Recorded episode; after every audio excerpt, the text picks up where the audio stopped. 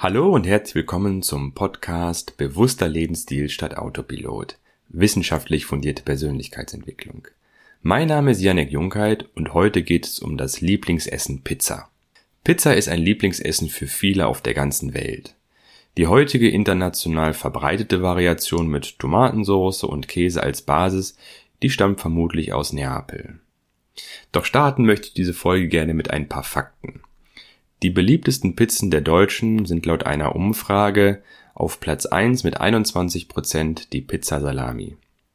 Direkt dahinter auf Platz 2 mit 19 Prozent Pizza Schinken, auf Platz 3 mit 8 Prozent Pizza Margarita und Platz 4 belegt die Pizza Hawaii mit noch 3 Prozent. Übrigens auch interessant, die Deutschen genießen ihre Pizza bis zum letzten Stück. Lediglich zwei Prozent geben an, dass sie den Rand einer Pizza nie essen würden. 75 Prozent aller Pizza-Fans, die essen ihre Pizza am liebsten ohne Besteck, also einfach mit der Hand. Und die größte Pizza, die wurde 2012 in Rom gebacken und sie hatte sage und schreibe einen Durchmesser von 40 Metern. Jetzt noch was Lustiges oder vielleicht auch eher etwas Trauriges. Pizza ist Gemüse. Zumindest in den USA, denn dort hat der US-Kongress im Jahr 2011 die Pizza zum Gemüse erklärt, aufgrund ihren hohen Tomatenanteils. Grund dafür war das Essen in den Schulen gesünder zu machen. Also das gesünder würde ich jetzt hier mal in Anführungszeichen setzen. Pizza wird jedoch im Allgemeinen als ungesund bezeichnet, da es reich an Kalorien, Natrium und Kohlenhydraten sein kann. Tiefkühlpizzen, die sind auch in der Regel stark verarbeitet und enthalten künstliche Konservierungsstoffe, Zuckerzusatz und auch ungesunde Fette. Pizza, die also in Fastfood-Restaurants und Convenience Stores verkauft wird, die gehört definitiv zu den ungesündesten Alternativen. Viele Arten von Pizza, also insbesondere die Tiefkühl- und Fastfood-Sorten, die haben in der Regel nämlich einen wirklich sehr hohen Kalorien-, Fett- und Natriumgehalt, Stärker verarbeitete Sorten können zudem ungesunde Zutaten wie Farbstoffe, Zuckerzusätze und Konservierungsstoffe enthalten. Aber es gibt auch eine Alternative.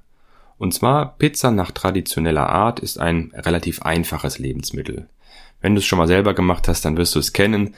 Der Teig besteht im Prinzip nur aus Mehl, Hefe, Wasser, Salz und Öl und dann hinterher nimmt man noch etwas Tomatensauce und Frischkäse.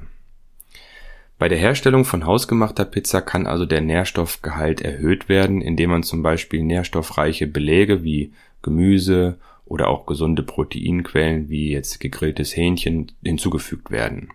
Also ab und zu sein Lieblingsessen zu genießen, ist nämlich auch ein wichtiger Bestandteil eines jeden gesunden Ernährungsplans.